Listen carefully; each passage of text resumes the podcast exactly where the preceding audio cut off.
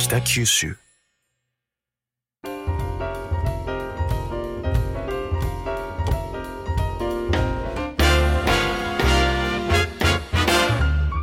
おはようございます。西日本新聞社が素敵なゲストと一緒に北九州の歩き方をお話しする番組ファンファン北九州。ナビゲーターの勝木雅子です。同じく西日本新聞社の両教授です。これ良くないですか？今の。ちょっと力入るいや私も意識したんですよ実はちょっとやっぱオープニング今日気使おうと思って意識したけどよいや勝木さんうめえなと思って聞きながら。いやちょっと今から先生先生に聞きますよそうですね。はい、はい、あの、はい、今週は先週に引き続き、藤子カンパニー代表。声と話し方コンサルタントの藤重智子さんをお迎えしてお話を伺います。藤重さん、今日もよろしくお願いします。よろしくお願いいたします。もうすぐにやってくださってこんな嬉しいことないです。ありがとうございます。よろしくお願いします。お願いいたします。りょう、りょうくん、どうでしたか？どうしたらいいですか？もうそのまんまで OK ですよね。自然自然に、はい、自然に全部それでやると疲れちゃうじゃないですか。はうんなのであの普通に、普通に、普通にやろうか。い。普通にしましょうか普通にし。ましょう。疲れない方がいいですよ。あわかりましたはい。はい。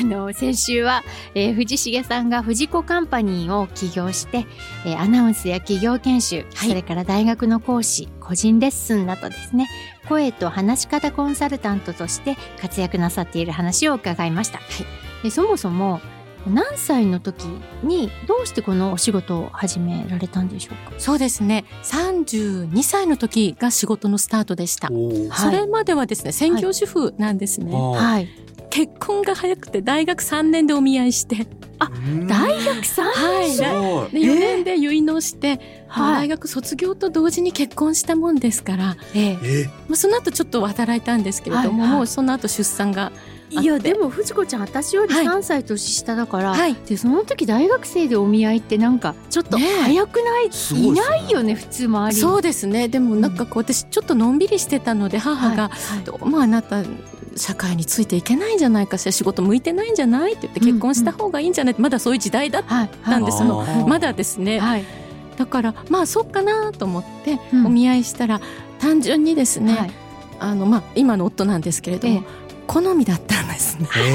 ラジオでこんなこと言ってもいいんですか、だですね。いやいいんですよ。何でもおっしゃってください。はい、はい。それでまあ、まあ、結婚が先だったっていうのがあって、ええ。その後、えこうずっと専業主婦だったんですがえ。子育ての時にこう今でいう公民館みたいなとこです。当時、はい岡垣町ってとこに子育て住んでたんですが、ええ。語り部講座っていう1年間のはい。無料の講座があったんです。はい。はそれに子供連れて行ってたんですね。はい。1年やって舞台上演をしたんです、うん。岡垣町の昔話を、おー。そういう講座だったんですね、はい。はい。でそれをやってたら役場の方がご覧になってて、はい。あれくらい喋れるなら司会してもらえんって言われたのがはい。仕事の一番最初です。あじゃあその町の役場のはい、なんかイベントの司会か何かをなさったんですか？はい、そうなんです。一回やったらもうそええ。でも一回は断ったんですよ。いやいやええ全然そんなのやったことありませんって言ったら、いうん。やいいからいいからって言われて、ええじゃあって言ってやったらええ。あのお金いただけて、うん。あ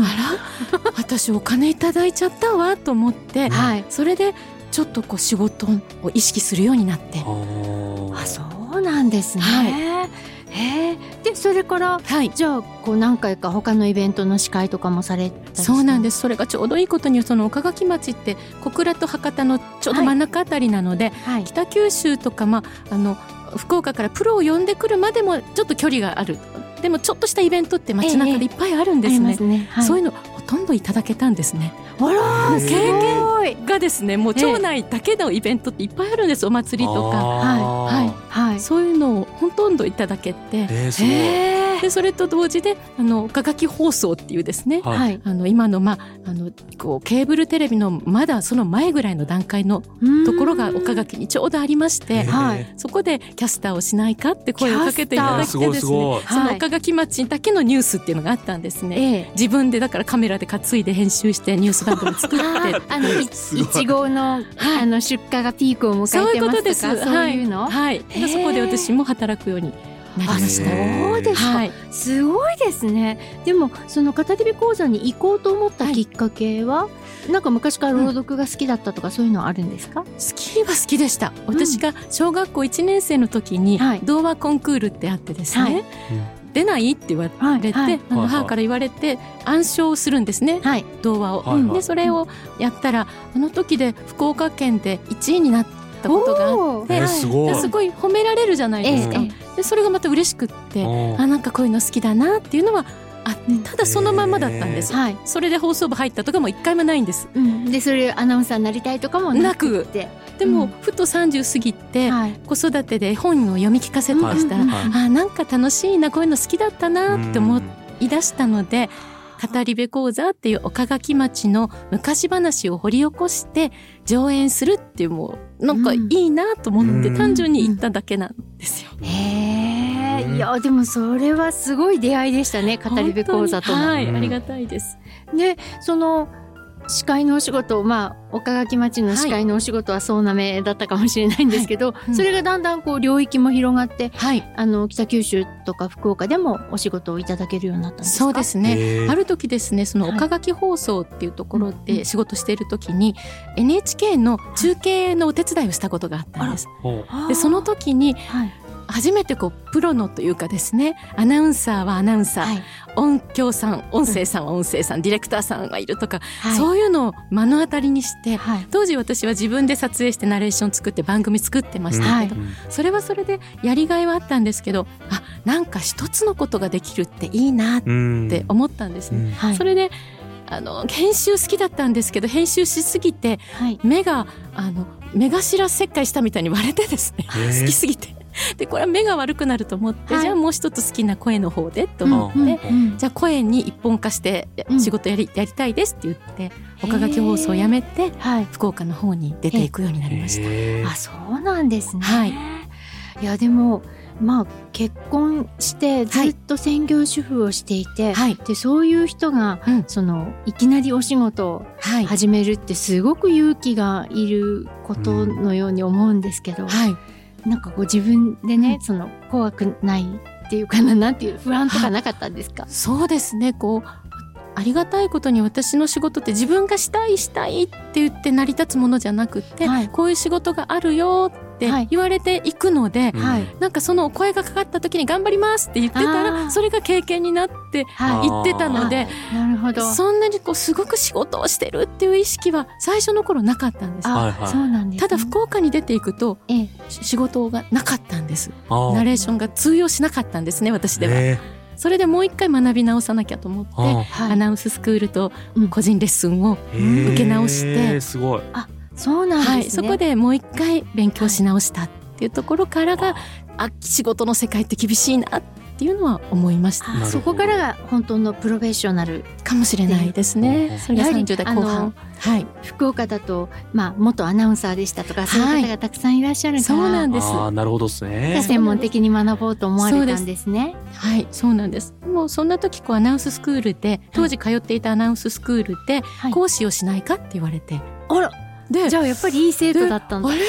いやいや、もう周りはあの元局アナの人ばっかりが先生だったんですけど、その時の事務局長女性の方なんですけどいやいや今からは局アナだった人だけじゃなくていろんな人がうん。声のせ世界も増えてくるわけだから、うん。あなたみたいなキャリアの人もいて面白いんじゃないって言われて。途中から学んでプロになった人の話もいいんじゃない、うん。だからやってみたらって言われて、それであじゃあって言ってうん。講師を引き受けるようになったっていうのなるほどまあ、講師業のスタートとしてはそういうはいこ。とでしたけれども、はいそういうきっかけもありました。あ、そうなんですね。はいいやでもそれはまさに今の時流に合っていて、はいあのリスキリングとか、はい、ね、もうそういうことですよね。そうですね。ねはい、うんで、あ、私もあの中途からだけどこの道に入れるかなって多くの人に希望を与えるわけですね。なんかこういう人もいていいんだっていうですね、うんはい、そんな一人になれたらなと思って、なるほど。はい、やっています。ただあのご家庭ではですね、まあ、うんそれまでずっと主婦として子育てをなさっていて、はいうん。でいきなりねどんどん仕事が増えてきたら、はい、なんか反対とかあの不安の声とかはなかったんでしょうか？あのですね、こう反対っていうのは夫は言わなかったですけどええ。言った言葉を今思い出すとですねええ。はあって思いますけどあのこんな風に言いましたね。今お家の仕事をやってるのをそのままで仕事をするんだったらいいんじゃない？っていうね。あら 今聞くとねえはい。えシェアしなんいシェアしないんですね 家事を。家事はシェアじゃないんですね。今やっている家事はそのままでできるんだったらいいんじゃないっていうですねうんはいうんちゃんの負担ばっかり増える今考えるとですねうんおかしいまあね、まあ言っちゃいそうなフレーズですよね。うん。うん。ね悪気ないんですよでも全然、うんうん。はい。うん。なんかこう言っちゃいそう。一見反対してないけどなんかもろ手を挙げて賛成でもないのかなみたいな 感じではあるんだけど、はい。でも藤子ちゃんそれで頑張ったわけですか。そうですね。でだんだんきつくなってくるんですよね、はい、はい。すること増えて。そうですよね。それお。かしいなと思って、うん。でもどうやったらいいかなと思った時にそれこそリスキリングじゃないけれども、44歳の時か。はいはい。はい。の時に大学院に行って勉強しようと思って、ほう。それはあの夫の家事能力とか家族関係とかを、はい。理論的に攻めてみたいと思ったわけです。感情で「そんなの嫌じゃんおかしいじゃん」って言っても通用しないと思ったので、論理的に何か攻めれないかなと思ってですね、えええで大学院に。ええ。えそれは大学院のそのどういう専攻課程になるんですか？あの当時福岡教育大学でもともとはい。福教大なんですけど、はい。のそこもねかはい一緒でもありがとうございます、先輩後輩なんだよね、大学時代国語科だったんですけれども、はいはい、私も国語よ、ねそうなんです、もう直系で嬉しいです。大学院はですね家庭科家政学のジはい。ャンルになるわけですね、へー。これは。はい、うんで、あの学びたかったのはその夫の家事能力うん。はい、とか調理能力ですね、うん。夫の調理能力っていうのをどうやったら上げれるんだろうかとかはい、そういうのに興味がありましたので、はまあ、修士論文のテーマは夫の調理能力と家族関係っていうですね夫の調理能力を上げると家族関係が変わってくるっていう。えでまあもうデータとして離婚率も低くなってるっていうデータももともとあったのでどうやったら調理能力が上がるかっていうのを研究して、なるほど。その研究材料に夫を使ったっていうことですね。あなるほど。じゃあ実際にお料理をししててもらうんでレシピと材料を送って送ってっていうかあの論文の時は町内の男性に送ったんですけれども、はい。その論文の準備をする時にはい。夫にはい。料理したことない人でも初めての人でもできるようなメニューとかなるほど。そういうのを伝えてい。い。くとか、はい。そうするとですね、はい。なんかこう冷蔵庫にあるもの最初から夫はあるものと思ってたのがはい卵ってスーパーで行って買ってこないとないよね。おやみたいなこうもう本当そんなレベルですよね。はいだけど本当そうなんです。そうすると一個一個の生活感っていうのが出てきて、はい。料理をするとですね、はいそうですよね。賞味期限はあるんだよそうです。はいそそうう。なんです。でお肉も最後まで使い切って、そうですね。でこの肉を2日に分けて食べるにはどうしたらいいかとか、うん。そうするとあなたが1万2万すぐ飲んでくるのってね、うん。卵私が198円頑張ってるのどうなるのよみたいな、うん。そんな話までこう嫌味なくできるようになったりして。なるほどそうですね。はい。それは家族関係が良良くくなってきたわけです。で調理能力も上がってはい。今ではあの私が、まあ、週末夫が土日休みの時はもう、はい。お料理なんかも任しておおいけますし。なるほど。そこまで掃除成長洗濯もしましたか、はいできますので安心して出かけられます。い。やでもそれ藤子ちゃん人一人育てたに等しいですね。面白かったですね。はい。うん。で考えてみたら夫のが味付けがうまいんです ちゃんと測るかあー、なるほどね。適当じゃない。目は分量じゃなくて。らはい。だからしっかり作るからですね、い。とてもいいんですね。なるほど、はい。それは面白いですね。そうやってこうだんだん10年ぐらいかけて、えええええあの夫の能力も上がってきてえはということになってきました、いであの藤子ちゃんのその家事負担はい。も減って、そうですね。のびのびとお仕事できるようになって素晴らしい大学院に行って勉強して、はい。理論から学んで、はい。えっと論理的に詰めていくっていう。そうですね。なんかね感情的にすると嫌じゃないですか。好。なんで私のこと分かってくれないの？みたいなのってあまり通じないような気がしたので、うん。もっとこういい方法はないかなとかまあそういう話を広められたらいいなっていうのも当時思いましたので、ええ。面白い。いやこれそのあの実験台じゃないですけど、はい。その論文に使われた、はい。あのご近所の夫さんたちもはい。良かったんじゃないんですか？そうなんです。そうするとですね、うん。子供との関係も会話が増えるとか、うんうんえ奥様とのその料理するだけではなくって会話が増えるんですうん本当に。で買い物に行ってもこう、うん。今まではカートを押すだけだった人が、はいはいでね、ただ荷物持ちだっただけだった人があこの肉でこうした方がいいかなっていううん。ちょっとした会話だったり、なるほど。あ手間がかかるよねこれっていう、ね、相手のことが分かるようになるじゃないですか。なるほど。やってみないと分からないからですね。はい。はい、そんなこう情報がこう上がってきてそれを論文にまとめたっていうことをやりました。なるほどですす面ね。白いですね。ねでも勉強好きですよね。勉強ですね。あ学生時代は好きじゃなかったんですけど。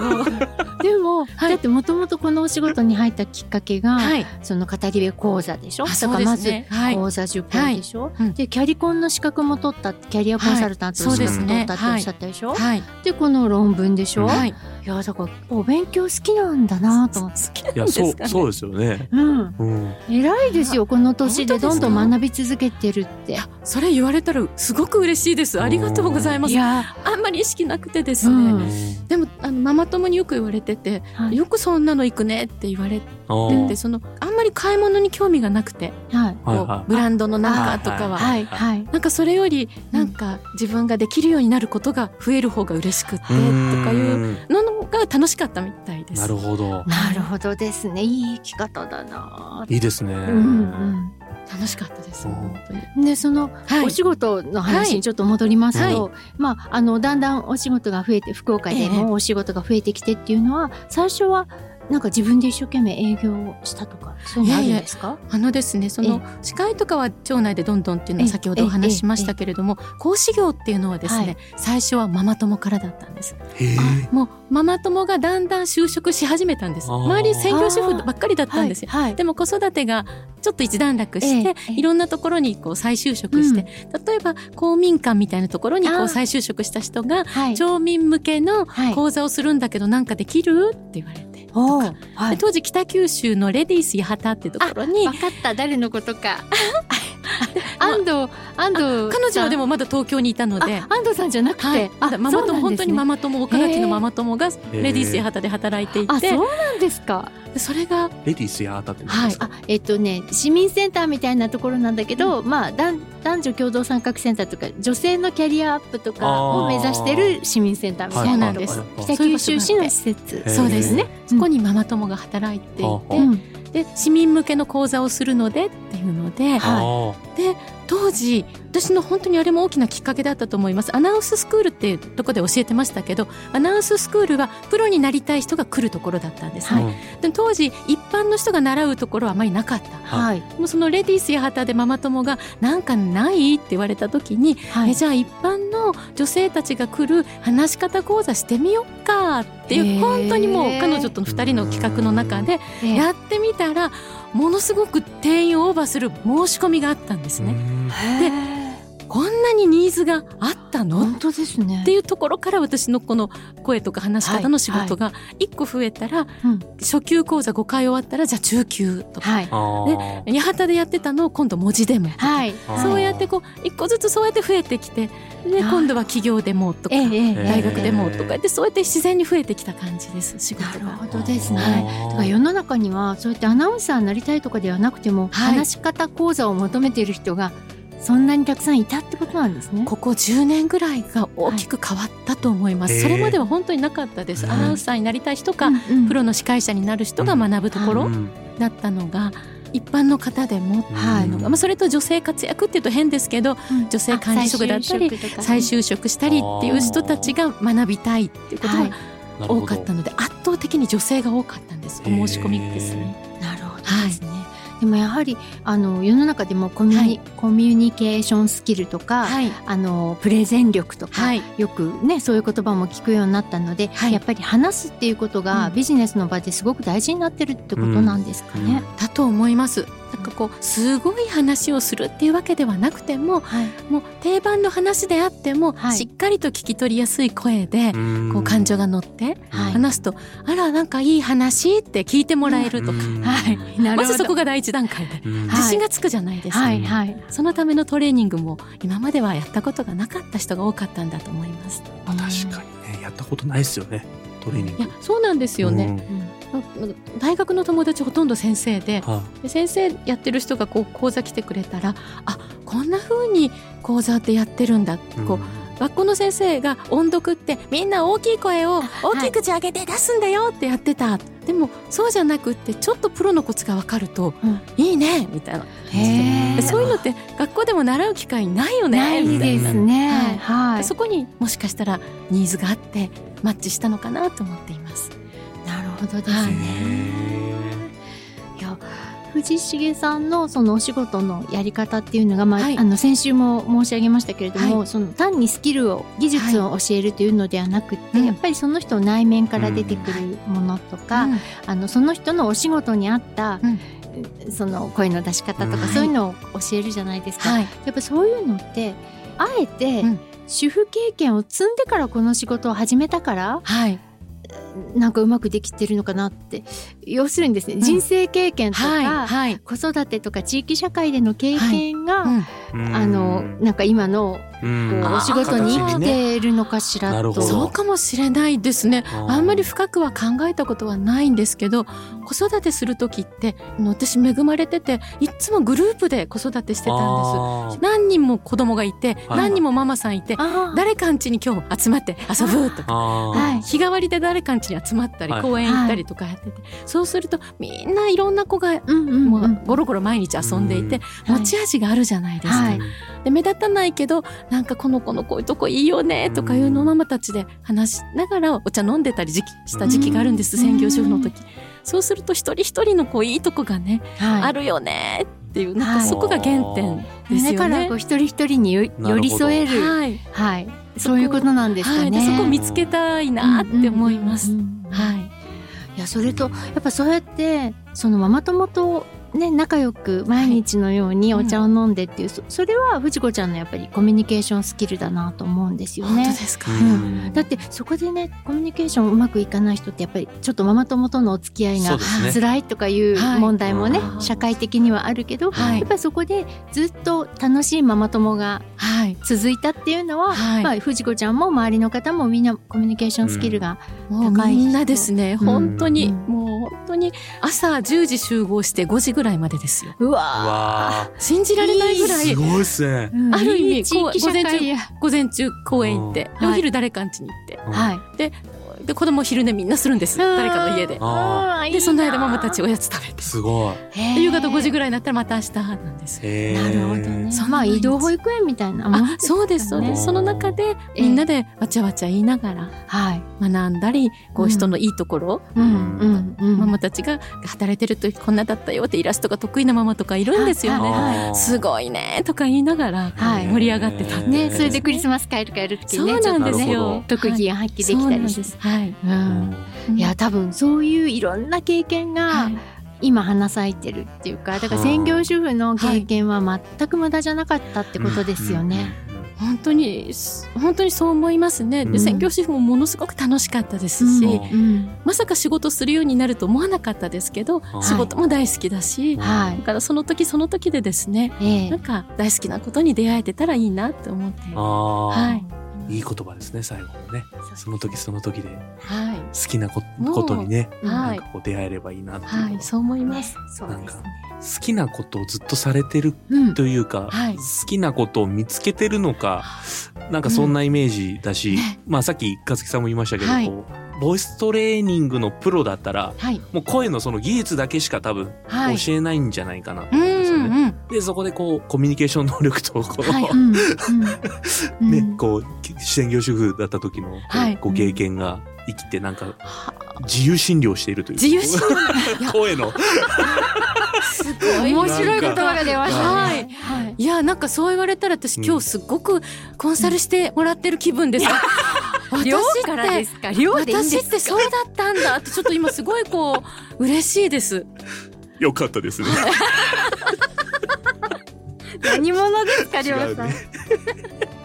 でもねその私あの楽しいんですけど、うん。あのやったことない仕事をこう声かけられた時って「ははいい」って言いながら、うん。めっちゃ足バタバタ漕いでますよね。水の下でこうね。うん。でその度にうん。なんとか頑張ろうって思いながらですね、はい。あのやるというね。でもね、それがあるから成長するんですしそうですね。ね。はい。なんかねちょっとずつちょっとずつこううん規模が大きくなっていくっていうのがすごくうん。うん。うん。いいいいですよね。ビジネスモデルとしてこう。そう。私考えてたんです今日ラジオで。なんか、なんか言葉ないかなと思って私のじゃあ仕事のってお話の時はわらしべわらしべキャリア。いや、でも、あの、例えば、あでも、うん。あの長者はつけないですよ。う。ん。でもね。わらしべ長者の一番最初ってほら、うん。目の前に見えた見えたものを大事にしなさいって言って、最初わらしべが見えたわけじゃないですか、うんそれを見逃さなかった、はい。そこからそこにアブが止まってとか、うん。みかんになってとか、はなんかそれ？うん。私はそこの一番最初は、もしかしたら声のことで出会えたので、うんずっとそこは大事にしていきたいし、あうんっていうのはあります。いい話ですね。いい話ですねなんかそれちょっと昨日から考えてたんですよ。いや、でもなんかその欲のなさっていうのかな？とそう最うん最初に出会ったものを大事にして、はいでそこから、まあ、向こうからお声がかかるわけじゃないですか。はい。でそれをまた大事にそこで裏切るようなことをしたら二度とお声かからないけどやっぱそのお仕事を大事にしたから次があって、はい。うんでまた次があってそうでね。でその、えーお友達同、はい。あママ友からの,、あのレディース八はい幡とかは、やっぱりママ友とのそういうお付き合いがあったから、うんね、藤子ちゃんなら任せてみたいって思われるわけじゃないですか。ほん。で彼女のためならっていうところもあります。お互いね。うん。うん。あー彼女が言ってくれたんだ。ったら、彼女のために頑張りたいみたいなところもありますしね。い。いやいいですね。わらしべキャリア。いいね。話しべキャリアっていうのは、はい。あそうかなと思って。そうですね。いや、なんかこの番組を聞いてくださってる方も、あの、今からね、はい新しく何か始めたいって思われてる方は、こういうキャリアの積み方もありますよ。そうですよねもう目の前にわらしべがあるかもしれないですよねあそうですよねうん本当で、に。好きだなと思ったことから始めればね。はい、そう思います。あの、これからはい。目指したいものとか、チャレンジしてみたいことってありますか？そうですね。なんかすごいことをやりたいとか、なんかその今までも割と他力本願だったので。まあ、他力っていうかね、その目の前にあることを一つ一はいつこなしていったらっていうのはあるけど、そうなんです。うんでも一つこう考えてるのは、うんあの声とか話し方ってちょっとしたコツではい。ぐんと良くなったりするっていうとこあるので、はい。例えば、うん、プロになるとかでもなくっても例えば企業の中でボイスリーダーとか、うんはい地域の中でのボイスリリーダーみたいなはい。ちょっとコツを伝えられる人みたいなのがあって、みんなで藤子式大笑い発声法楽しいみたいなのでうん。ワイワイできたらいいなって思っています。あの、あははです。あそうです。あははは。はとかなんか言うだけでボイストレーニングと楽しくなるので、はいはいはい。みんなでやりたいなって思あっています。ーなるほどですね。はい、いいですね、うん。このこの輪を広げるっていうのは。いやいやいや。うん、でもあのずっと今あのラジオのスタジオで、はい。あの真正面でお話をしてるんですけど、ずっと藤子ちゃんは口角が上がってて、はい。でそう。あの頬がねそう。頬が上がってるんですよね。はい、でとってもね楽しそうな表情でお話してるんですよ。いでこれやっぱり周りを幸せにするしだからこれを広めるボイスリーダーさんを増やしてはい、それはなんか世の中をハッピーにすうんるかも。いいことだと思いますね。うん。うん。ね、あんまり難しいことじゃなくて、まずはすぐできることから、そうですね。なんかやってみたいなって思います。そうですね。でやってみたいなって思ってもらえたら嬉しいうんうんうん。です。ですね。でやっぱりねそのちょっとしたコツを教えていただくだけで伝わり方が全然違ううんので、うん、でやっぱり自分が言いたいことがちゃんと相手に伝わる喜びそうです。ものすごく幸せになるし あよかった分かってもらえたって、そうですよ。う。ん、もう挨拶一つでもだし、はい。うんで自分の伝えたい言葉はい。でもそうですけど本当にちゃんと聞こえないとですね。はい。うん。うん、だからその意図がちゃんと伝わらないと、はい。ものの言い方とか一つでも変わりますから、はい。そんなところをこう大事にしたいなと思います。はい。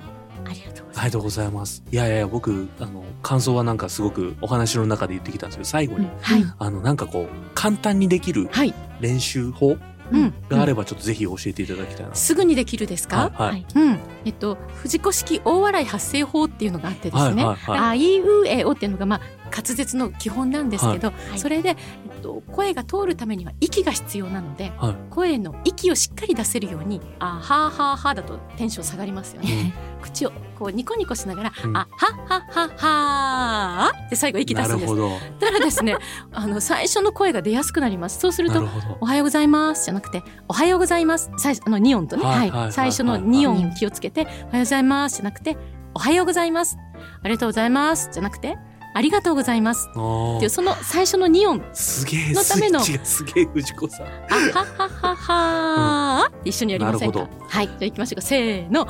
あははははは。ちょっと待ってもう一回もう一回。もう一回。はいいいですかいいですか。せーのでいきますか。せせーの。あはははは。そうなんですよ。あでなんかもう表情がみんな良くなるじゃないですか、うん。楽しくなる。楽しくなるのでな声が出やすいんです。これはハッピーになれますそうねです。いい声はいい表情からだし同じ言葉でも出やすくなりますので、おはようございます。そうです。いいじゃないですか。いいじゃないですか。やりましたね素晴らしい。いやこうやってでも素直にはい。すぐ実行するところはりょうくんのいいところあなんですよね。ありがとうございます。本当に本当にということで、はいはいえー先週今週の2回にわたり福岡市を拠点に北九州でも、えー声と話し方コンサルタントとして活躍なさっている藤子カンパニー代表の藤重智子さんにお話を伺いました藤重さんどうもありがとうございましたありがとうございましありがとうございたました。ファンファン北九州では皆様からの感想を募集しています。ハッシュタグファンファン北九州でご意見ご感想をお寄せください。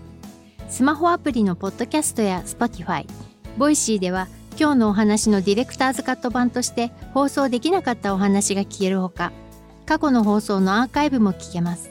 それでは次回のファンファン北九州もお楽しみに。